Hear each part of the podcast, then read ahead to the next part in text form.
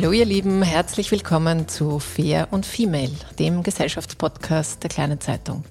Mein Name ist Barbara Haas, ich bin Journalistin und hoste diesen Podcast und heute geht es bei uns um ganz zentrale Themen des Zusammenlebens. Es geht um Lebensmittel, um unseren Lebensraum und wie wir als Gesellschaft mit diesen beiden Dingen umgehen, weil möglicherweise immer mehr rauszuholen, immer billiger zu machen und dabei sozusagen aufs Große und Ganze zu vergessen, möglicherweise nicht die richtige Methode ist, um ein gutes Leben für alle zu ermöglichen. Und ich freue mich sehr, heute mit einem Bauern, einem Kommunikator und einem großen Verfechter für guten, nachhaltigen Lebensstil sprechen zu dürfen. Ich freue mich sehr, dass er da ist. Herzlich willkommen, Hannes Reuer. Ja, hallo, Grüß Gott auch von meiner Seite und danke mal für die Einladung. Freut mich sehr, dass ich da sein darf. Hannes, wir beide kommen aus derselben Gegend, aus dem Enstal. Du aus Schladming, ich aus Gröbming und wahrscheinlich werde ich bald in den Enstaler Dialekt verfallen, weil ich nicht widerstehen kann. Viel Spaß damit, euch allen damit. Und du bist Gründer des Vereins Landschaft Leben und gemeinsam mit deiner Kollegin Maria Fanninger und du bist auch Preisträger. Seit ganz kurzem hast du den Ö3 Podcast Award gewonnen für dieses Jahr mit dem Podcast Wer nichts weiß, muss alles essen. Gratulation einmal dazu. Ja, danke. Äh, danke, danke, danke. Es ist unglaublich. Äh, es ist eigentlich noch sehr frisch und äh, es sind die Emotionen noch immer voll da. Ist schon eine gewaltige Auszeichnung. Ja, taugt mir total. Also ich freue mich wirklich sehr äh, für uns, die was das wohl machen, mein ganzes Team, aber vor allem fürs Thema, wie du schon einleitend richtig gesagt hast, äh, Essen, Ernährung, Lebensraum, das sind die Themen, die was wir transportieren und dass das so einen Anklang gefunden hat, dass wir uns da gegenüber 1300 andere Podcasts durchgesetzt haben, ist natürlich schon gewaltig. Ja, das ist gewaltig und zeigt vielleicht auch, wie berührend das Thema am Ende doch auch ist und berührbar auch macht. Vielleicht starten wir so warum es diesen Podcast und warum es diese Auseinandersetzung mit dem Thema so braucht. Man könnte ja auch sagen, Österreich ist ein kleines Land. An sich könnten ja alle gut verstehen, wie die Dinge zusammenhängen. Eure Motivation ist ja schon auch, wie Menschen im urbanen Raum auf das Thema schauen, im Gegensatz zu Menschen, die im ländlichen Raum leben, wie man das zusammenbringt. Und warum gibt es da so viel Aufklärungsbedarf? Liegt es nicht eher auf der Hand, dass wir gemeinsam mit unseren Ressourcen gut umgehen müssen? Ja, ich denke, äh, das sind eh schon die Themen. Du hast es ja richtig gesagt. Auf der einen Seite, wir essen extrem viel. Also wir essen im Laufe eines Jahres pro Kopf circa eineinhalb Tonnen an Lebensmittel, was wir durch unseren Körper durchlassen. Äh, wenn man das einmal hochrechnet, wenn wir 60 Jahre alt sind, dann sind das vielleicht 70, 75 Tonnen, die was sozusagen wir durch unseren Körper lassen haben. Da fängt schon mal an. Das heißt, das ist einmal nicht egal, was ich is. Und da gibt's ja noch von früher her diesen Werbespruch, du bist, was du isst. Und der kommt nicht von ganz irgendwo her, sondern äh, das Essen macht was mit uns. Äh, da denkt man natürlich mit 18, 20 Jahren oft noch nicht dran. Aber wenn man dann so 40, 50 wird, die ersten Wehwehchen anfangen und wenn man dann schaut, wie wir in den Zivilisationskrankheiten enden, äh, sozusagen, dann hat das ganz, ganz viel mit unserem Lebensstil, mit unserer Ernährung zu tun. Und das ist einmal der Punkt eins, wo wir ansetzen, wo ich einmal ganz zu wie zum äh, persönlichen Individuum, zum Körper. Dann geht es aber natürlich weiter. Äh, was macht Essen mit unserem Lebensraum? Äh, aus wo kann Somiere, von wo kaufe ich die äh, Lebensmittel zum Beispiel? Äh, weil das gestaltet den Naturraum. Also das heißt, wenn ich, wenn ich jetzt sage, äh, ich kaufe alles nur noch aus dem Ausland, dann wird Österreich als dieses schöne Land nicht mehr existieren, weil wir sind alle keine Gärtner, die Landwirtschaft, sondern wir sind Lebensmittelproduzenten und gestalten somit auch diese schöne Landschaft. Und ich weiß noch, 2019 haben wir 153 Millionen Nächtigungen gehabt in Österreich. Wir sind ein reines Tourismusland eigentlich und äh, der Hauptgrund Nummer eins, und das ist nach wie vor so, auch jetzt im Jahr 2023, der Hauptgrund Nummer eins, um in Österreich Urlaub zu machen, ist die Schönheit der Landschaft. Mhm. Und nicht, weil es so billig ist oder irgendwas, sondern die Schönheit der Landschaft. Und warum ist sie so schön? Weil es eine Landwirtschaft gibt, weil es Bäuerinnen und Bauern gibt, äh, die was die Kulturlandschaft pflegen und damit auch hochwertige Lebensmittel erzeugen. Und das nächste natürlich ist schon auch das Thema, wie webt sich das im Gesamten ein? Das heißt, äh, in unserer Nachhaltigkeit. Wir haben ja in Österreich einen, sage ich mal da, sehr exzessiven Lebensstil. Also wir haben ja diesen Welterschöpfungstag. Der ist irgendwann Ende August in Österreich, das wissen die wenigsten, ist der Ende Februar. Wir verbrauchen 3,8 Erden, so wie wir in Österreich leben. Das heißt, äh, wir sind da nicht wirklich nachhaltig unterwegs. Und warum ist er offiziell erst im August? Weil es halt wirklich Länder gibt in Afrika oder so, die was so wenig Ressourcen nutzen und somit sich das wieder so verschiebt. Aber wenn wir rein einmal auf Österreich schauen, dann nutzen wir das maximal, würde ich sagen, aus. Und da denke ich, wenn wir alle weiter wachsen, wir wachsen im Jahr rund um die Größe von Deutschland, also am Tag werden 250.000 Menschen mehr auf diesem Planeten. Wenn wir das hochrechnen, muss man sich schon mal fragen, können wir so weiterleben, wie wir es jetzt machen? Und das wollen wir alles in Zusammenhang bringen. Und ich glaube, das gelingt uns ganz gut. Sonst hätten wir wahrscheinlich nicht so viele Hörerinnen und Hörer.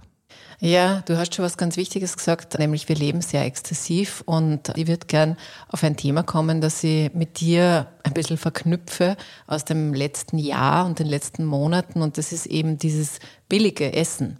Und jetzt haben wir ja, wir leben in mehrfachen Krisen, also es gibt eine Teuerung, Krieg und Corona haben wir jetzt irgendwie überwunden, behaupte ich jetzt einmal. Aber dieses aufs eigene Geld zu schauen. Das betrifft natürlich viele Familien. Du bist aber, wenn ich das richtig verstanden habe, ein energischer Verfechter von nicht immer billiger einzukaufen und dennoch wird uns sozusagen suggeriert, auch bei uns in der Zeitung natürlich, die Handelsketten inserieren mit billigen Angeboten. Warum ist es trotzdem eine, wie soll man sagen, eine falsche Entscheidung zu sagen, ich gehe mit meinem vielleicht jetzt weniger Geld auf billige Lebensmittel? Ich könnte es jetzt mir leicht machen, ich konnte eigentlich nur einen Satz sagen, äh, weil für das Billige immer wer äh, draufzahlt. Das heißt, billig in dem Sinn gibt's nicht. Äh, das heißt, wenn es für uns einmal im Endeffekt schnell einmal billig ist, am Ende des Tages zahlt jeder den Preis. Ich möchte vielleicht einmal so anfangen am Gemüse, wenn wir uns das anschauen. Ich kann mich noch gut erinnern, zu Zeiten des Lockdowns, Corona, hat man plötzlich das Thema gehabt, wo kommt unser Gemüse her? Wir haben sehr viel importiert von Italien und äh, plötzlich ist dann, ich weiß nicht, ich kann mich erinnern, sogar der Armin Wolf hat das ja der ZIP 2 dann braucht, dass man draufgekommen ist, wie viele chinesische Wanderarbeiter in Italien, rund 350.000, ohne irgendwelchen sozialen Standards, haben unser Gemüse geerntet. Und äh, ich habe immer schon gewundert, dass das niemand hinterfragt, warum der Spargel zum Beispiel vor den Toren Wiens im Machfeld geerntet. Das ist unsere beste Lage, was wir haben in Österreich, also vom Boden, von den Arbeitsbedingungen, also sehr leicht zu arbeiten. Und trotzdem war dieser konventionelle Spargel vor den Türen Wiens oder Toren Wiens billiger wie der biologische aus Sizilien. Und das hat nie wer hinterfragt, das hat man einfach Jahrzehnte akzeptiert. Und es hat nie wer hinterfragt, wie wird der geerntet? Haben die Menschen überhaupt einen Lohn? Äh, wenn wir dann gehört haben, teilweise ein Euro pro Tag äh, war dann sozusagen für diese chinesischen Wanderarbeiter der Gehalt. Ja, dann kriegt man natürlich einen sehr günstigen Spargel auf den Tisch. Und wir sind, glaube ich, erzogen worden jetzt die letzten Jahrzehnte zu diesem immer billiger, immer billiger. Und ich habe mir immer schon die Frage gestellt, wieso ist es so? Warum geben wir unserem Essen so wenig Wert? Wir kaufen uns äh, sozusagen die teuersten Autos, wir leisten uns tolle Wohnungen. Äh, beim Gwan sind wir jetzt auch nicht irgendwie schlecht unterwegs. Jeder versucht so halbwegs mit der Mode ein bisschen mitzugehen. Das ist uns was wert. Beim Mobiltelefon vielleicht sieht man es so richtig wenn junge Kinder schon vom iPhone aufwärts alles haben. Und das geht immer um Wertigkeiten. Und mir ist eben aufgefallen, Essen hat man einfach wertlos gemacht. Das ist, ich kenne, ich habe wirklich in den letzten Jahren Leute kennengelernt, die sagen, du Essen ist für mich fast ein lästiges Übel, weil eigentlich will ich tausend andere Dinge machen und ah ja, Essen muss ich auch noch. Und jetzt komme ich wieder zu dem zurück, was ich vorher gesagt habe. Äh, wir essen sehr früh und wir müssen essen, weil, und vor dem beziehen ja wir unsere körperliche und geistige Leistungsfähigkeit. Und äh, dann wundern sie Menschen, dass sie sich ausgebrannt fühlen, dass sie keine Energie haben, dass äh, oft einen, einen Tag nicht bewältigen können. Und da muss ich mal sagen, vielleicht sollten sie mal überlegen, was essen. Ja, weil wenn ich mich nur für Convenience-Produkte von einer Fertigpizza an Döner etc. ernähre, dann wäre ich einfach irgendwann einmal äh, am Stand dran. Ja. Also warum haben wir vielleicht auch so viele psychologische Probleme? Ich glaube, dass das sehr, sehr stark mit unserer Ernährung zusammenhängt, weil eben alles zusammenhängt. Und ich habe einen sehr erfüllten Tag. Ich bin jeden Tag 17, 18 Stunden am Werken und habe aber überhaupt nicht das Gefühl, dass mir irgendwas fehlt, sondern ich bin voll on fire. Ich habe die Energie, aber ich halt auch was Gescheites. Und ich schaue, wo es herkommt. Und vielleicht nochmal zurück zu dieser Teuerung. Äh, ich möchte ein Beispiel bringen, wo, wo ich sage, wo das überhaupt nicht zusammenpasst. Äh, Im März, wie sozusagen der, im Februar der Ukraine-Krieg losgegangen ist, äh, die Medien voll, voll waren mit Negativschlagzeilen, die Ängste immer größer geworden sind, auch in Österreich, haben sie die ersten Rohstoffe verteuert. Und da hat es in Österreich dazu geführt, dass äh, zum Beispiel bei den Joghurts Anhebung notwendig war. Und wir haben einmal drüber gerechnet, über alle Joghurt, was in Österreich so verkauft worden sind, ist der Becher im Schnitt um drei Prozent teurer geworden. Äh, jetzt weiß ich nicht, ich esse jeden Tag zum Frühstück einen Joghurt und äh, wie auch immer, wo der jetzt preislich liegt, aber drei Prozent, das ist, war nix eigentlich. Ja. Es war 17 Prozent weniger verkaufte Joghurt im März. Der Bergkäse, also ein sehr hochqualitatives Produkt, ist um, im Schnitt um 5 Cent pro Kilogramm. Ja. Ich rede jetzt immer pro Kilogramm teurer mhm. geworden, minus 22 Prozent, weniger Menge. Und das heißt, da verstehe ich die Menschen einfach nicht. Und das schönste Beispiel, vorige Woche bin ich bei einem sehr, sehr, sehr günstigen ausländischen Discounter in Österreich gestanden und dann habe ich auf ihn warten müssen.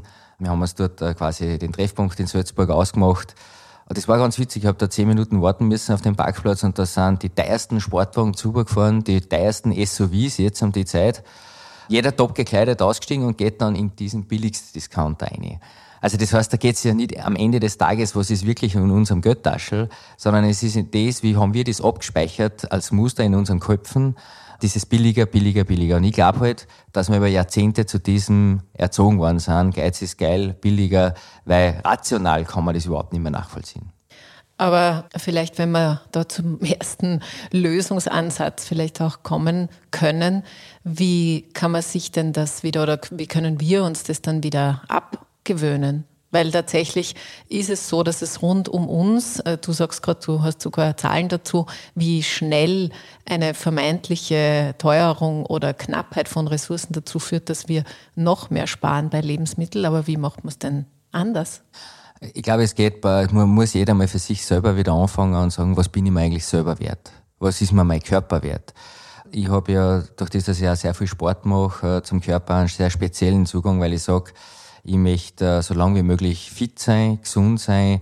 Ich habe äh, immer auch sehr viele alte Menschen in meinem Bekanntenkreis gehabt und äh, natürlich auch meine Eltern. Und für mich war irgendwann einmal als sehr junger Mensch die Entscheidung da, es irgendwie der Herrgott mir das erlaubt, dann möchte ich sehr alt werden, aber fit alt werden. Mich interessiert das nicht, dass ich dann mit 70, 75 da liege, mit, mit 15 Tabletten am Tag und vielleicht irgendeine Pflegerin brauche sondern ich, ich möchte einfach meinen Körper lang ins, und gut ins hohe Alter bringen. Und das ist eine Entscheidung. Und auch so, ich möchte einfach von, ich möchte nicht überlegen müssen, wenn ich heute auf den Berg aufgehe, schaffe ich das, oder wenn ich eine Skitour gehe, dass ich irgendwie überlegen muss. Das ist eine Grundvoraussetzung, ein Grundrecht von mir, dass ich sage, ich möchte zu jeder Zeit meinen Körper jederzeit nutzen können. Zu allem, da will ich nicht nachdenken müssen, ob ich das jetzt schaffe oder nicht schaffe. Und deshalb auch diese Wertigkeit vom Essen, weil nur mit einem guten Essen, äh, das ist halt wie, äh, wenn ich in einen Motor, der was ähm, vielleicht mehr Leistung hat, ein schlechtes Motoröl reingibt, und das weiß jeder, dann ist er hin. Und beim, wie gesagt, da ist uns das völlig bewusst, ja. Und äh, beim eigenen Körper aber nicht. Und da, das sage ich einmal, da haben wir, wir haben einfach für uns selber vielleicht zu wenig Wert. Und dem müssen wir uns wieder geben. Das fängt also ganz stark in der Psyche an. Und äh, dann muss man natürlich schon wissen, dass dieses Thema, dieses immer billiger, diese Aktionen, natürlich, das ist ja die hohe Kunst der Werbung, was die Supermärkte machen. Und das gelingt einer natürlich auch. Wenn, wenn heute irgendwo die Umsätze in Stocken geraten, dann machen sie eine Aktion und wir laufen alle wie die Lemminge hin. Mhm. Und ich finde es immer total spannend, äh, egal ob es um eine Kisten Bier geht, da haut es ja man, manchmal wirklich den Menschen den Vogel aus. Ja? Da gibt's irgendwo äh, eine Kisten Bier billiger und alle pilgern hin. Äh, und da haben wir schon die, das kann ich gar nicht erzählen, die ärgsten Sachen in Österreich gesehen, wo man, wie weit man hunderte Kilometer fährt, weil irgendein eine Bierkisten gerade in Aktion ist. Und das kann ich einfach rational mir nicht mehr erklären, was da in die Menschen passiert. Also ich glaube, man muss bei sich selber anfangen, das ist der, der erste Ansatz und ich bin ein riesiger Verfechter von dem, die Eigenverantwortung wieder zu stärken, weil es gibt natürlich viele, die werfen mir vor, ja, das, äh, Hannes, du sagst immer, die Menschen müssen das. Na, sie wollen, dass das die Politiker machen. Und äh, ich sage jetzt nicht, dass ich die Politik außen vor lassen möchte, mit Rahmenbedingungen, mit Gesetze. Aber am Ende des Tages bin ich schon ein Mensch, ich übernehme gern für mein Leben Verantwortung. Ich übernehme auch gern Eigenverantwortung, weil natürlich ist das ein Mehraufwand. Aber es befreit mich auch, weil ich frei wie als Mensch, weil ich selber für mein Leben einstehen kann. Und man hat ja das jetzt eh gesehen bei Corona, wenn man jetzt, äh, wenn ich da ausschweife in die Politik, ja, jetzt rudern sie alle zurück und fangen sie Entschuldigen an mit der Impfpflicht etc. da hat man von der Eigenverantwortung nicht mehr viel gehalten. Ja. Und ich denke, am Ende des Tages geht es aber genau um das. Also ich möchte sehr selbstbestimmt, eigenverantwortlich leben und möchte auch Verantwortung für meine Gesundheit übernehmen. Da brauche ich keinen anderen dazu. Das mache ich mir schon selber. Ja, Rahmenbedingungen, glaube ich, sind trotzdem eigentlich eine wichtige Grundvoraussetzung noch. Und nur weil du vorher gesagt hast, mit der Mode, in der Mode und in der Modeindustrie wird natürlich auch ein Preis gezahlt. Also dass wir alles so billige Mode unter Anführungszeichen haben, zahlen halt Menschen, die sind ein bisschen weiter weg. Aber der Preis wird sozusagen immer für irgendwas bezahlt. Das nur als kleiner Einschub. Na, da möchte ich da eh noch mehr, das möchte ich ja voll, das ist in allen Lebensbereichen, also es zahlt immer irgendwer den Preis. Also immer, wenn man glaubt, man kriegt was besonders günstig und äh, man freut sich jetzt über irgendein Schnäppchen, das ist ja nur vermeintlich so. Am Ende des Tages zahlt irgendein Mensch auf dem Planeten einen Preis dafür. Hannes, ich möchte mit dir zwei Dinge besprechen, die ich finde ein bisschen emotionalisiert haben im letzten Jahr. Das eine ist ausgelöst worden, da reden wir noch drüber, es geht um Milch einerseits und andererseits um den bösen Wolf. Und zu beiden Dingen kennst du dich ziemlich gut aus. Also zum Thema Milch sage ich dazu, ich komme auch von einem Milchbetrieb sozusagen. Also mein Bruder hat den Betrieb übernommen, ist ein Milchwirtschaftsbetrieb. Du bist nicht in der Milchwirtschaft jetzt mehr, du machst Kalbinnenaufzucht, oder? Genau. Ja. Aber warum es emotionalisiert hat, war folgende Begebenheit. Es gab einen Werbespot in Tirol, die Tirol-Werbung hat einen Werbespot gemacht, wo ein Krampus in einer Hütte einen Latte Macchiato bestellt hat mit Hafermilch. Und daraufhin ist die dortige Landwirtschaftskammer ziemlich ausgetickt und hat das Thema, ja, was ist eigentlich eine echte Milch? Und wenn man für das Land Tirol Werbung machen will oder für überhaupt irgendein Bundesland äh, landwirtschaftlich, dann sollte das bitte echte Milch sein, unter Anführungszeichen. Und mich würde interessieren, du hast vorhin schon gesagt, der Tourismus ist wahnsinnig wichtig für unser Land, nicht nur für Tirol, auch für die Steiermark.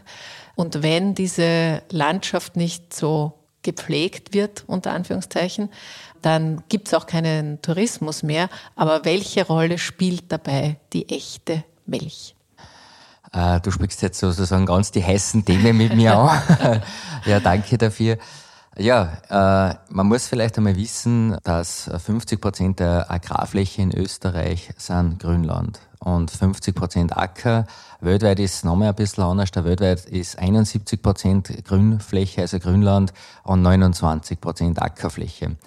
Und äh, wenn man sich da jetzt nicht so auskennt, äh, das macht man nicht irgendwie so bei guter Laune sozusagen, dass man sich entscheidet, mache ich Acker oder sozusagen Grünland, sondern es gibt eigentlich die Natur vor, nämlich von der Höhenlage, von den Klimabedingungen, äh, von der Bewirtschaftungsmöglichkeit. Das heißt, ähm, ich kann jetzt nicht einfach sagen, na, wir machen jetzt plötzlich um zehn Prozent mehr Acker, weil ich gerade lustig bin. Das geht einfach nicht. Ja. So, jetzt muss man mal wissen, wenn wir sagen würden, wir würden jetzt tierische Produkte nicht mehr konsumieren, dann würden wir diese 71 Prozent der Agrarfläche auf dieser Welt einfach ignorieren. Genauso in Österreich diese 50 Prozent. Weil Gras kann der Mensch nicht äh, essen, nicht konsumieren, äh, auch der beste Veganer nicht.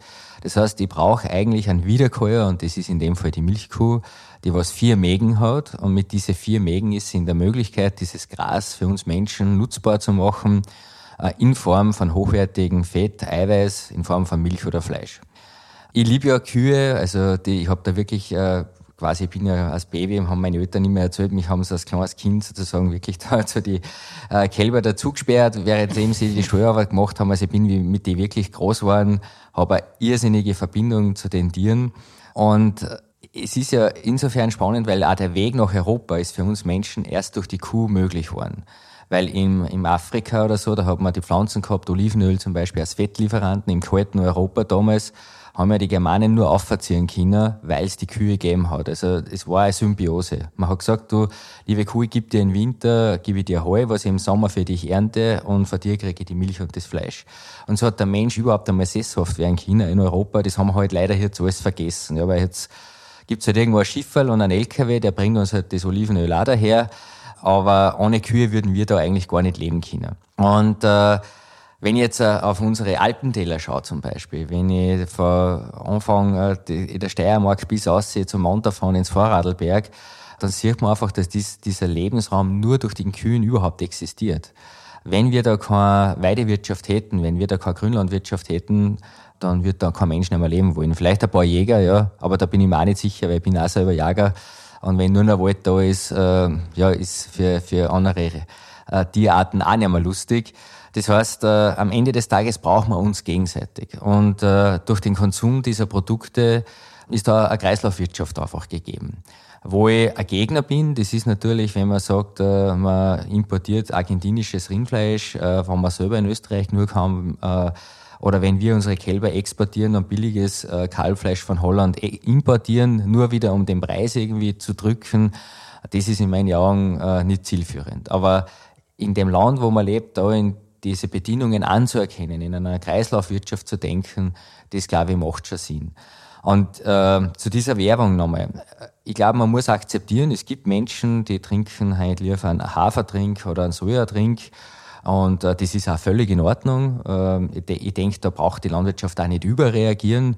Das ist halt heute einmal so, dass man sich äh, verschiedenen Trends auch hingibt. Aber dennoch denke ich mir, dass man sich schon bewusst sein sollte, was ein ehrliches Glas Milch oder Joghurt oder ein guter Bergkas zum Beispiel, was der für einen Wert dahinter hat. Das ist eben dann nicht nur ein Bergkas und nicht nur ein Glas Milch, sondern ich gestalte damit meinen Lebensraum. Also bist du grundsätzlich schon der Meinung, dass wenn man mit Milch wirbt, dass man auch die Kuhmilch da hineinnehmen sollte? Ja, also am Ende des Tages, äh, glaube ich, muss man da als Landwirtschaft äh, ein bisschen liberaler werden. Ich, ich kann es sowieso nicht verhindern. Es gibt weltweite Studien, die liegen uns auch vor, dass sich zum Beispiel der Trend äh, weg von der Milch verstärken wird. Ja, Weil es halt heute unglaublich viele Möglichkeiten gibt, äh, sozusagen Drinks zu sich zu nehmen. Und Milch ist ja natürlich auch ein richtiges Lebensmittel. Ich trinke zum Beispiel jeden Tag einen Liter Milch. Ja.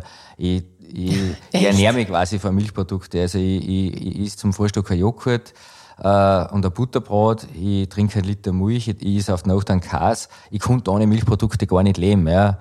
Aber in der Milch sind halt auch sehr, sehr viele Nährstoffe drin und die, was mir auch total taugen.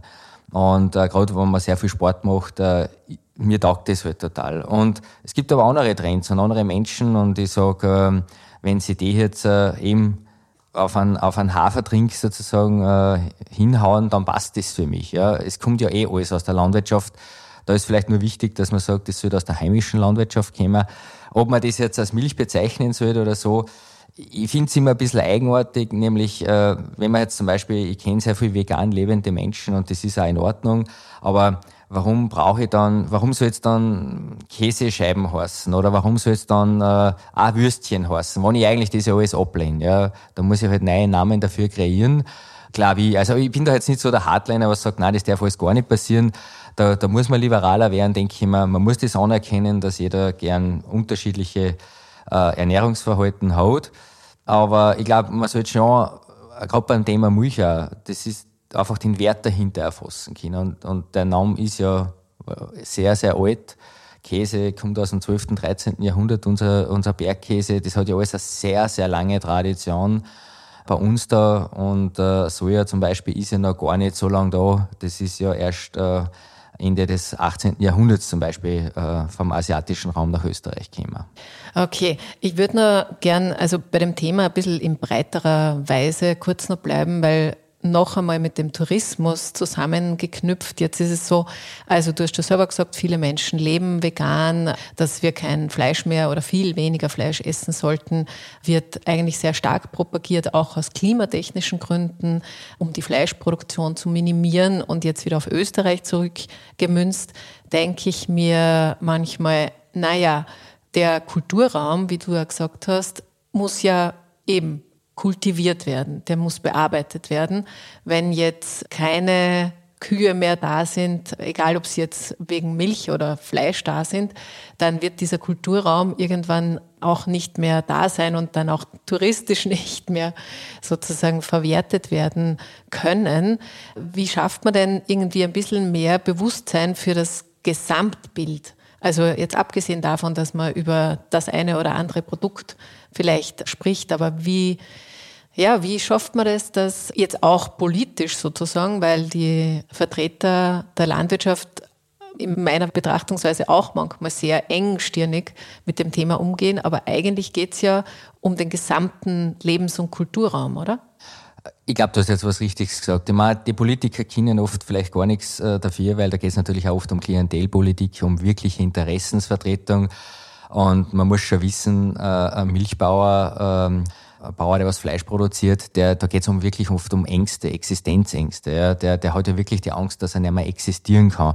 Also insofern oft diese Überreaktion kommt schon von der Basis. Immer wenn Menschen Angst haben, ist eine Überreaktion meines Erachtens vorhanden. Aber ich glaube, äh, wenn wir jetzt einmal wieder auf die normale Ebene oberschauen, äh, was betrifft uns jeden, du hast es richtig gesagt, wenn wir sagen, wir würden jetzt alle vegan leben, dann existiert Österreich so nicht mehr. Also dann können wir eigentlich diese 50 Prozent, und das sind alle Bergtäler, das ist das gesamte Salzkammergut, das ist Mühlviertel, da können wir alles zusperren. Dann, dann leben wir in den Städten, ja. Es gibt ein paar Österreicher, die haben diese Vision, dass man nur noch in drei Städten leben soll und äh, das Land soll der Nationalpark werden. Das teile ich nicht, weil ich ganz gern am Land lebe, ja. Und wenn ich mir hier jetzt anschaue, wie früh auf die Planei auffahren, Skifahren, äh, und ich, tu, ich bin ein leidenschaftlicher Skifahrer und, und so voll kommt mir vor wie heuer, habe ich überhaupt noch nie erlebt ja, warum können wir auf der Planei Skifahren? Das sind ja keine Geröllflächen irgendwo oberhalb der Waldgrenze, sondern das sind Weideflächen im Sommer. Da grasen Schafe, Kühe, Kalbinnen, das wird gemäht, das wird gedüngt, das wird gepflegt und das ist uns nicht einmal beim Skifahren bewusst. Da ist halt das Halligalli lustig und ich habe auch gerne eine Gaudi beim Skifahren, aber keiner denkt wirklich drüber nach, hey, dass das überhaupt möglich ist, dass ich da mit meinen Ski oberfahre, ist nur möglich, weil wir das Grünland nutzen können. Und das sollte die Politik vielleicht wieder mal unabhängig, sage ich mal, von der Interessensvertretung gesamtheitlich sehen, nämlich auch parteiübergreifend, ja, dass ich nicht nur sage, ja, das sind die bäuerlichen Interessen und das sind die Arbeitnehmerinteressen, sondern wir wollen ja da alle in einem schönen Land leben. Seien wir uns da ehrlich. Äh, Gerade jetzt, wo man schaut in die Krisen, wie viele Kriege gibt's auf der Welt, wo gibt's Terrorismus. Wir leben in so einem schönen Land und gerade wenn man viel reist und ich reise sehr gern, komme ich immer wieder heim und denke mir, wie gesegnet bin ich, ja, dass ich in so einem schönen, in einem so einem sicheren Land leben darf. Und das müssen wir uns wieder mal herholen. Da, da einfach ein gesunder Patriotismus, dass man sagt, einfach Danke sagen, dass wir da leben dürfen, dass wir uns das so schön gemacht haben, dass unsere Lebensmittelregale jeden Tag auch voll sind. Das ist ja ein Privileg. Das ist ja alles nicht selbstverständlich. Und äh, wenn wir das wieder mal sich herholen, gesamtheitlich als Gesellschaft, ja, dann glaube ich, sollte man auch verstehen, dass man die Natur nutzen, ja, zu unserem Wohle. Und dass da Tierwohl eine große Rolle spielt, ja, dass wir gut umgehen mit unseren Viecher, das muss eh sowieso eine Selbstverständlichkeit sein. Und wenn wir jetzt sagen, diese, wir folgen diesen Megatrends, dann glaube ich, zerstören wir da sehr viel. Und du hast vielleicht noch eins noch angesprochen, auch, äh, man sollte weniger Fleisch essen. Was wir lernen müssen, glaube ich, auch, wenn wir Zahlen hören, die was publiziert werden, und das machen auch sehr viele NGOs, äh, Tierschutz, Umweltschutzorganisationen sehr gern, die bringen immer Zahlen von der ganzen Welt. Wenn ich jetzt nur hernehme, weniger Fleisch essen, von woher kommt das? Das kommt vom IPCC-Bericht, also dem Weltklimabericht. Und der sagt, bitte weniger Fleisch essen, weil das geht sich alles zusammen nicht mehr aus. Jetzt muss man aber wissen, da spielen österreichische Produktionsbedingungen bei diesem IPCC-Bericht null Rolle. Wir haben ja in Österreich eigentlich eine Kreislaufwirtschaft. Ja, da haben immer Kühe, stoßen so viel Methan aus, etc. Jetzt ist man draufgekommen, die Wissenschaft, weil man genauer hinschaut hat, hoppala, die, die Informationen haben alle nicht gestimmt. Ja. Und vor allem, sie stimmen dann nicht, wann die Kühe Gras fressen. Und wo kommen diese extremen Zahlen her? Die kommen von Argentinien, von Brasilien, von der USA, ja, wo Rindfleisch mit Mais produziert wird. Ja. Da, da kriegen die Rinder nicht mehr äh, groß wie bei uns oder sind auf der Weide, sondern die kriegen hauptsächlich Mais. Und dann stimmt natürlich dieser ganze CO2-Kreislauf nicht mehr. Und dann kommen da ganz aberwitzige und irrsinnige Zahlen raus, die was wirklich schlimm sind, aber die werden dann für die ganze Welt sozusagen transportiert. Und ich habe die Möglichkeit gehabt, mit einem Forscher von Raumberg-Gumpenstein mit einem, äh, einen zu reden, der was mitarbeitet beim Weltklimabericht und äh, wir haben mit dem äh, ein Zoom-Meeting gehabt und haben ihm gesagt, du, pass auf, äh, wir haben für Österreich ganz andere Zahlen. Und der hat dann ein bisschen gelächelt und er hat gesagt, das ist aber nicht euch Ernst, dass ihr glaubt, dass wir das berücksichtigen. Also wie wir da in Österreich, Bayern, äh, Südtirol oder in der Schweiz produzieren, hat im Weltklimabericht, das existiert nicht einmal.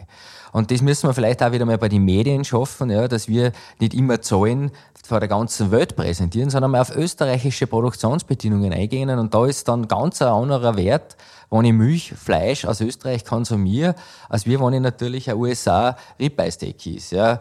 Wo mhm. noch dazu, und das möchte ich auch sagen, jedes argentinische Rindfleisch, jedes äh, in der USA produzierte Rind, auch für Europa, hat jedes Tier einen Hormonchip, jedes Tier. Und jedes wird mit Antibiotika leistungsfördernd gefüttert. Auch alles, was wir da essen. Und darum würde ich niemals argentinisches Rindfleisch essen oder irgendwas von der USA. Und der Schmäh, dass wir, in Europa ist das ja verboten, aber durch die Schiffsfahrt baut sich das in den Körper der Tiere im Fleisch so ab, dass dann, wenn es in die EU eingeführt wird, das wieder auf den Normalwert ist. Aber das muss man schon einmal wissen, weil da immer so der Schmäh erzählt wird, ja, für Europa wird das anders produziert. Nein.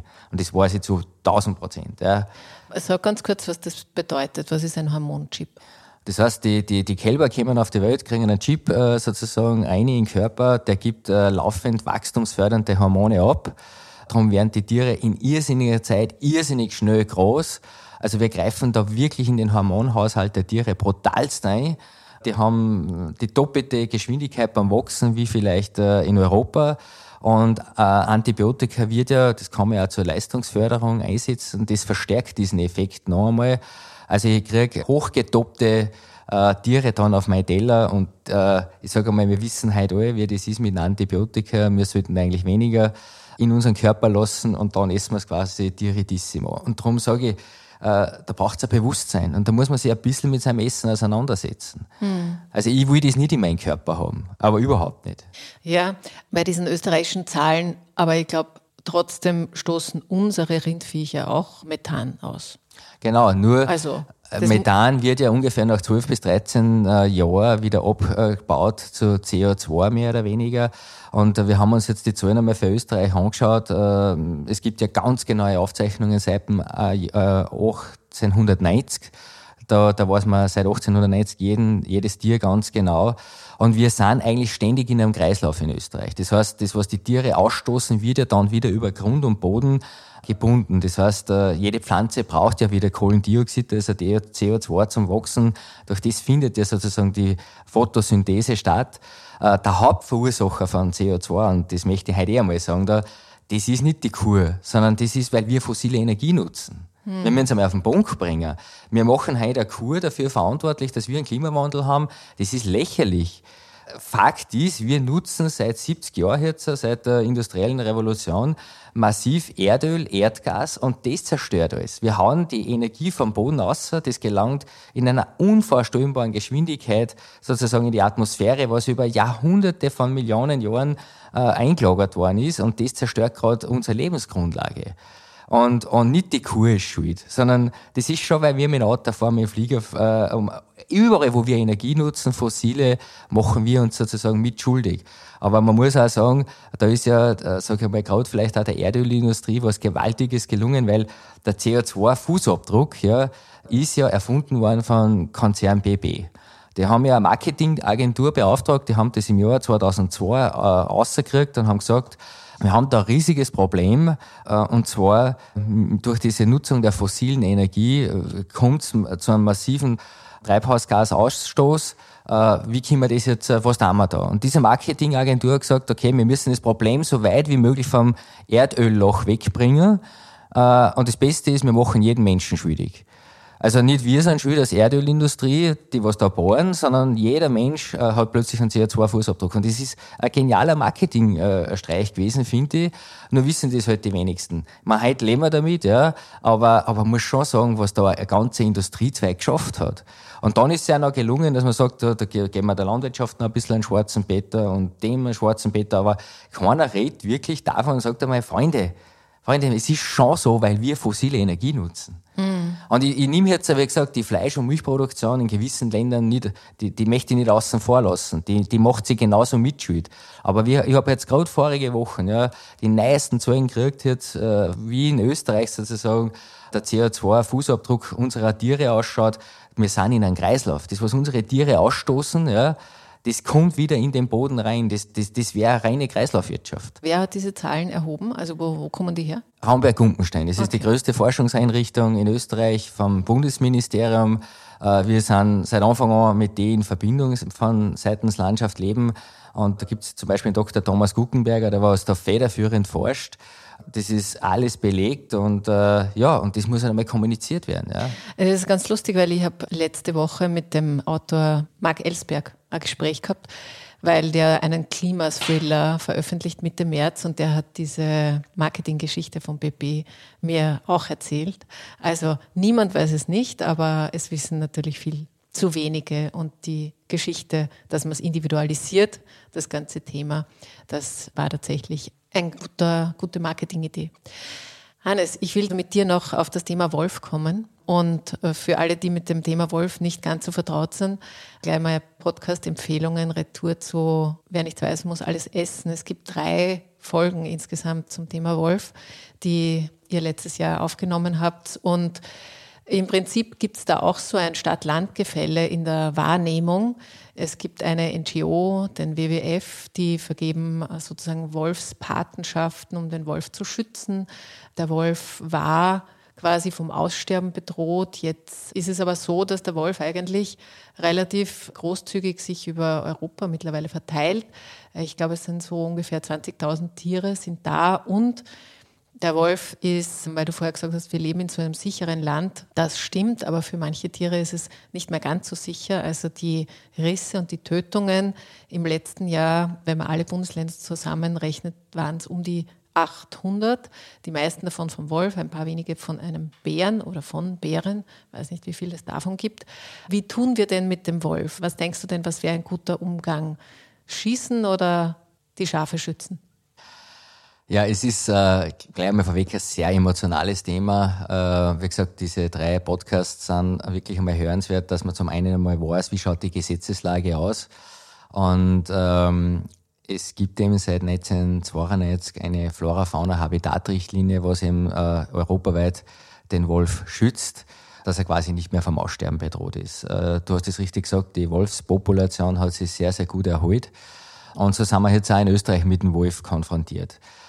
Man muss sagen, in Österreich hat sich die Almwirtschaft entwickelt. Man hat die Tiere im Sommer auf der Alm oder zum Beispiel auch bei uns auf die Bauernhöfe auf der Weide. Man hat ja inzwischen da auch schon Wolfsrisse direkt bei den Höfen in Osttirol zum Beispiel. Man muss natürlich schon sagen, der Wolf ist ein Raubtier.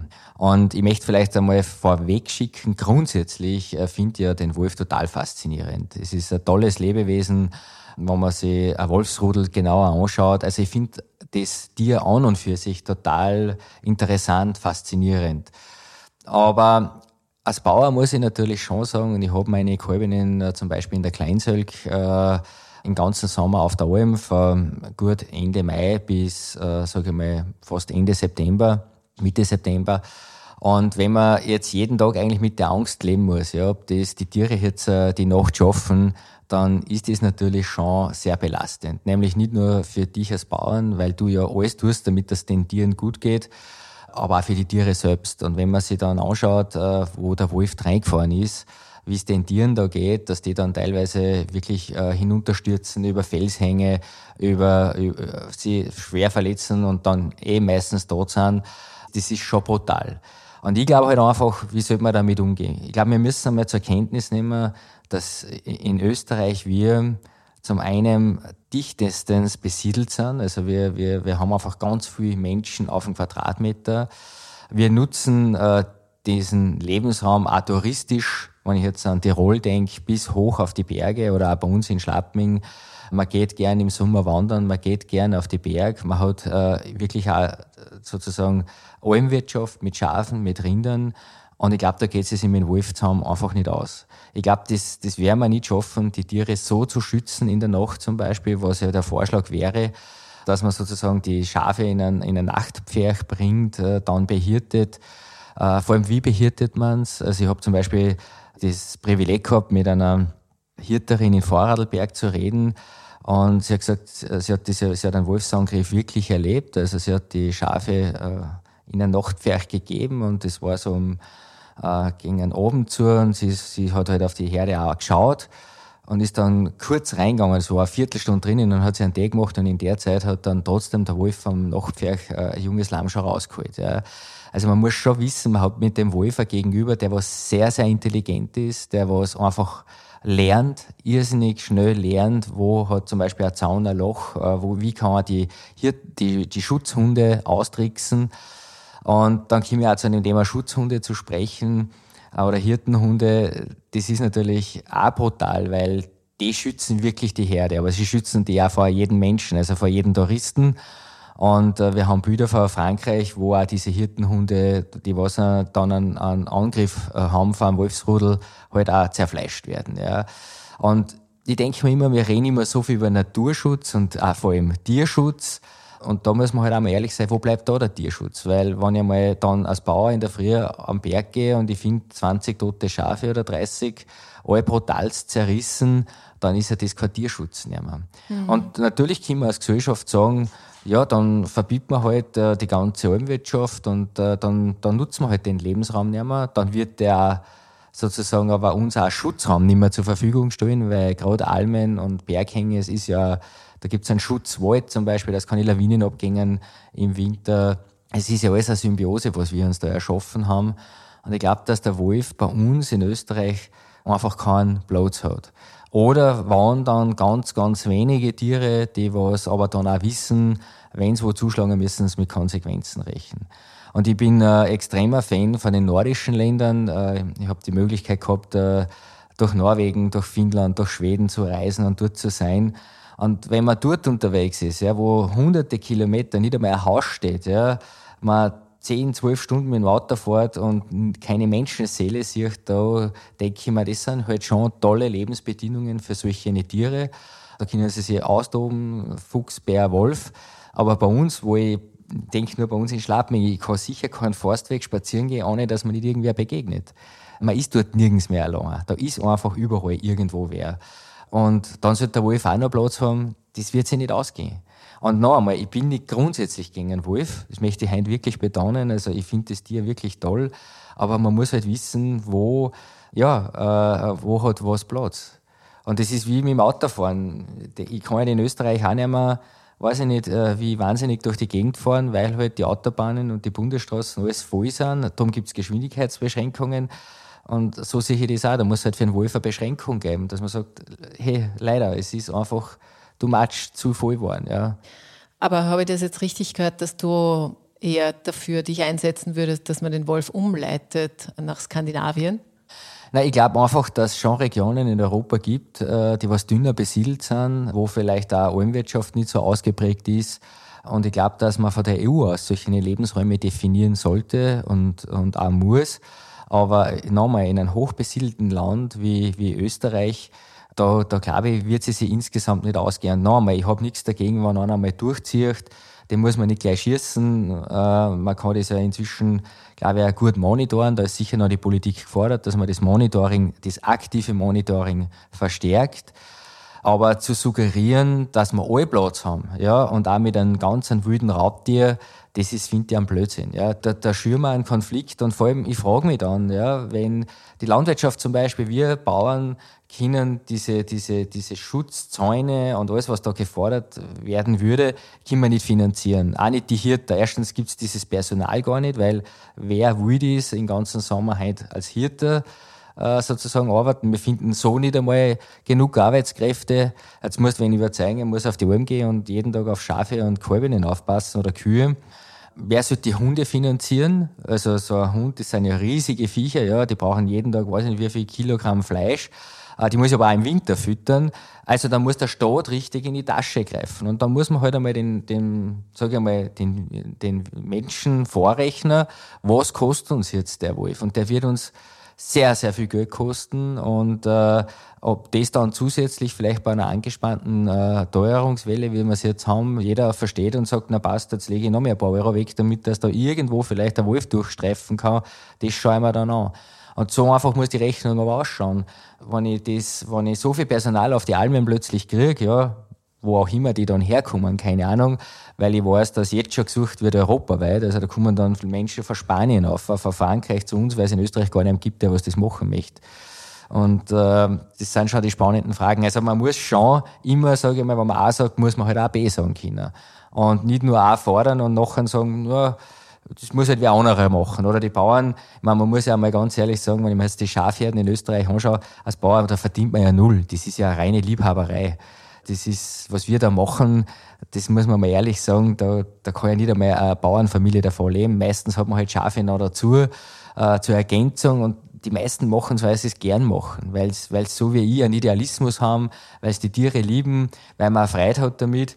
Und, aber da geht es ja null ums Verdienen. Also, wenn irgendwer noch glaubt, dass man da Schafe auftreibt auf die Alm, weil man Geld verdient, ich meine, das ist ja der, der Loch hier nur noch. Ja, aber könnte man das dann halt einfach aufhören mit Schafherden? Ja, aber dann haben wir genau das Problem. Was passiert mit dem Lebensraum nachher? Also, äh, wenn das alles ver verwildert, verbuscht, wie man dann in der Fachsprache sagt, dann hält sich im Winter der Schnee nicht mehr so auf den Hängen, weil mhm. einfach die, die Grashalme sich umbiegen. Äh, und äh, ich schaffe dann eigentlich perfekte Bedingungen für den Lawinenabgang. Und dann wundern wir uns wieder, wenn wir im Winter die Tourengeher aus der Lawine rausziehen müssen, jeden Tag. Mhm. Also, das ist alles so, wie gesagt, man muss immer genauer hinschauen.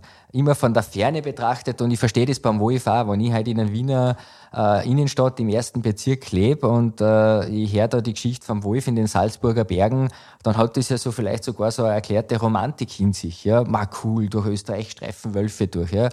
Aber wenn ich da jetzt lebe, im Pinzgau zum Beispiel, ja, und meine Viecher jeden Tag betreue und wie gesagt, als Bauer der Grundanspruch ist ja mal, ich tue jeden Tag das Beste für meine Tiere, weil sonst brauche ich es ja gar nicht haben. Dann, dann werden die da, erleben die jeden Tag einen Horrorfilm auf der Alm, na gratuliere. Also da ist das nicht mehr witzig, ja. Eine äh, abschließende Frage vielleicht noch zum Thema, wie geht Stadtbevölkerung und Landbevölkerung mit dem Lebensraum um? Und das ist ja gerade irgendwie auch so ein Thema, wo es da offenbar unterschiedliche Emotionen dazu kommt dass wir Menschen in einen Raum eingreifen, das ist ja irgendwie so das Einmaleins überhaupt des Lebens mit dem Lebensraum. Also wir, jetzt haben wir über den Wolf geredet, aber auch der Wildbestand, also Rehe und Wildtiere leben ja auch nur in der Anzahl, weil wir Menschen, du bist selber Jäger, zu bestimmten Zeiten in deren Population eingreifen. Auch da könnte man sagen, nein, alles weg, keine Jäger mehr, dann würden halt, würde sich die Natur das vielleicht selber ausmachen oder hätte man mehr Baumverbiss oder solche Dinge, die halt dann da passieren und das Gleiche halt auch mit dem Nützen von Natur im Sinne von Anbaugebiete oder eben Nutztierwirtschaft. Warum ist das, denkst du, jetzt ist ja euer Verein auch genau deswegen gegründet worden, um da mehr Wissenstransfer stattfinden zu lassen. Warum denkst du, ist da so viel immer noch Aufklärungsbedarf? Warum ist die Stadtbevölkerung da so anders gepolt als die Leute am, am Land, sage ich jetzt mal ein bisschen pauschal? Man muss da natürlich aufpassen, weil es natürlich äh, Pauschalität immer die Gefahr in sich birgt, äh, dass man, dass äh, jeder sich gleich sozusagen äh, verurteilt oder angesprochen fühlt. Es gibt natürlich auch Menschen in der Stadt, die was sich gut damit auskennen, aber pauschal würde ich mal sagen, lassen wir es einmal so gelten.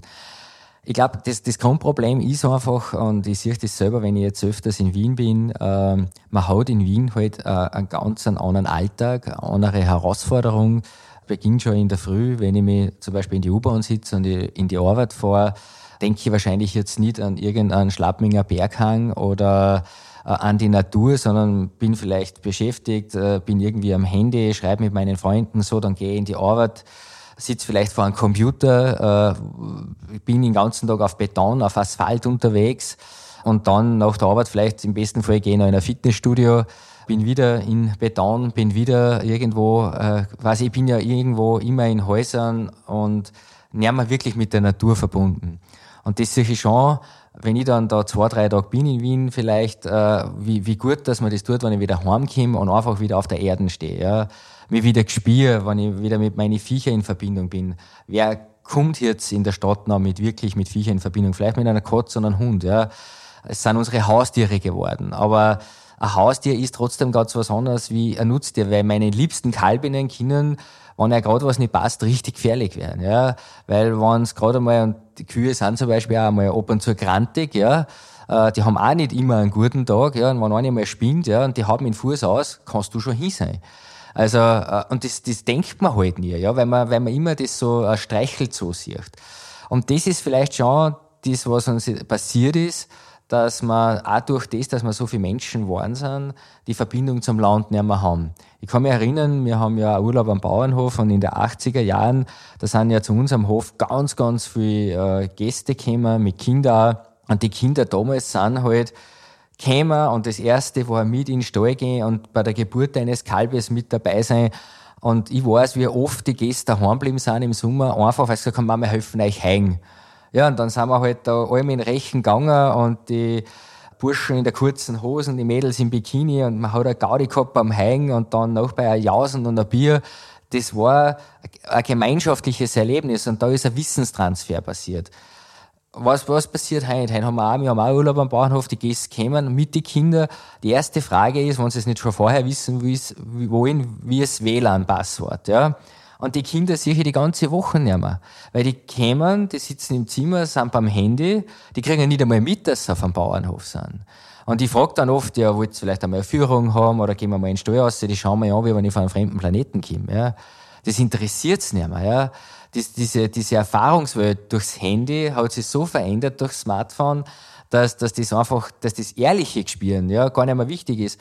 Letztens habe ich einen Jungen gehabt, der hat mir dann erzählt, am letzten Tag, ja, er, er hat es jetzt total gefallen da und er spielt ja auf sein, er ist ein Gamer und er hat so ein Landwirtschaftsspiel auf seinem, äh, nicht am Handy, sondern äh, wo er da spielt auf der Playstation und er hat da so viel Arbeit, die Tiere zu füttern und, und äh, diese quasi, dass da das alles wächst und die, die, das Gemüse gedeiht und so. Er ist da jeden Tag wirklich zwei, drei Stunden nur an dem Spiel, dass das, das hat er mir beim Fahren gesagt und dann sage ich, ich finde das voll spannend und schön, dass dich interessiert, aber du warst jetzt gerade auf einem Bauernhof eine Woche lang, ja, und du hast dich nicht einmal mit mir in den Stall bewegt. Und dann hat er mal so geschaut, hat gesagt, stimmt, ja, das wäre eigentlich eine Möglichkeit gewesen. Sage ich, ja, wäre eine Möglichkeit gewesen, ja.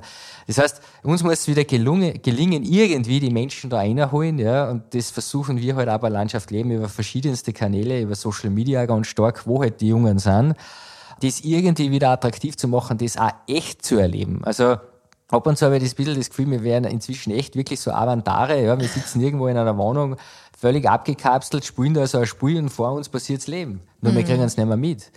Und äh, vielleicht möchte ich das heute auch in dem Podcast nutzen, dieses Aufrufen zu leben, ja, das wieder spüren, rausgehen, Regen, wenn es schneit, wenn es warm ist, das auch nicht immer jammern und jetzt ist es schier und jetzt ist es heiß und zu warm, sondern das ist ja das Schöne, dieses Leben, das am Körper spüren, das, diese Erfahrungswelten wahrnehmen, auf, am eigenen Körper, ja, und mit einer Freiheit eintauchen ins Leben und das wahrnehmen, das, das macht's dann aus und das macht den Unterschied und dann entsteht Verständnis und sobald Verständnis da ist, glaube ich, kriegt man wieder ein Gefühl für die Zusammenhänge. Das war ein schöner, flammender Appell, das Leben so zu nehmen, wie es halt um uns passiert und vielleicht weniger durch das Smartphone oder durch Spiele. Wobei man sagen muss, am Smartphone kann man auch Podcasts hören, vielleicht kann man es ja verbinden, das Außen und das Innen.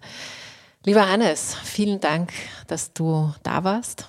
Vielen Dank für deine Zeit und für deine, auch für deine Emotionen. Das ist immer gut zu erleben, wenn jemand für eine Sache echt brennt. Vielen, vielen Dank und vielleicht haben wir es ja geschafft, durch dieses Gespräch, durch diesen Podcast Lust aufs Leben am Land und Lust auf Lebensmittel zu machen. Ja, Danke dafür. Das hoffen wir. Meine Lieben, bei euch auch lieben Dank fürs Zuhören. Nochmal wirklich die Empfehlung, nicht nur die Wolfs-Episoden, auch insgesamt gibt es enorm viel gutes Wissen zu hören bei Wer nichts weiß, muss alles essen als Podcast. Und der Hannes Reuer ist auch in der kleinen Zeitung immer wieder mal als Außensicht und Kommentator von aktuellen Lagen, die Landwirtschaft und Lebensmittel betreffen. Also ihr könnt auch dort immer wieder was von ihm hören oder lesen. Ich freue mich, wenn wir uns nächste Woche wieder hören und wünsche euch bis dahin alles Liebe und Baba.